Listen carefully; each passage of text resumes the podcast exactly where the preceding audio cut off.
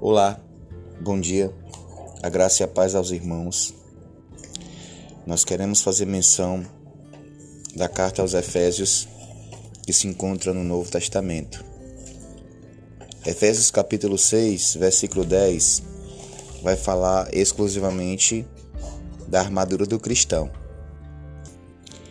Todo cristão ele está sujeito a ter guerras e uma das maiores guerras que nós enfrentamos é a batalha espiritual.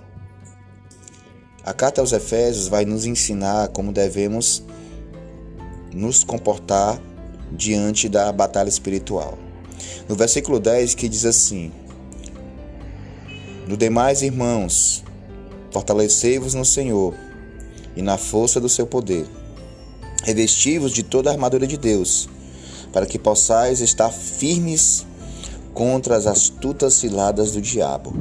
Porque não temos que lutar contra carne e o sangue, mas sim contra os principados, contra as potestades, contra os príncipes das trevas deste século e contra as hostes espirituais da maldade nos lugares celestiais.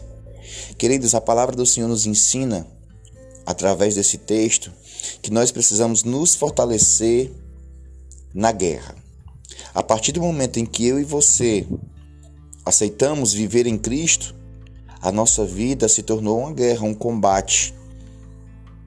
E a vida espiritual que temos, ela é regida por batalhas, de fé em fé, que vencemos dia após dia da nossa caminhada cristã. Mas a receita que o Senhor nos dá para vencermos a batalha espiritual é nos fortalecermos, nos revestirmos da armadura de Deus. A armadura de Deus, que é a palavra de Deus.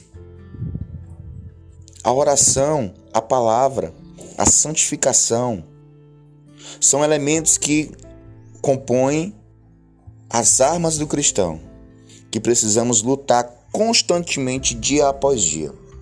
Então hoje, eu e você temos a consciência que vivemos uma guerra, uma guerra espiritual.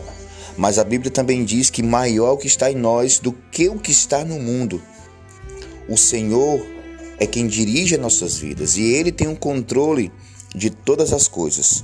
O inimigo ele tenta a todo instante nos derrubar, nos destruir, nos influenciar para o pecado e para o mal, nos inclinar para o mal, para desagradar a Deus. Mas sejamos vigilantes, Sejamos constantes na palavra do Senhor e assim poderemos ver o agir de Deus. A palavra diz que o Senhor é que nos guarda, é Ele que nos sustenta e é Ele que nos dá a vitória. Então, meus irmãos, que nessa manhã você possa estar agraciado, revestido, fortalecido com a armadura de Deus. Não pare de lutar, ore constantemente Leia a palavra constantemente, se santifique constantemente, pois uma hora a vitória chegará. E quando chegar, sabemos que o Senhor nos dará alegria, alegria de vivermos segundo a graça de Deus. Que Deus te abençoe, tenha um ótimo dia em Cristo Jesus.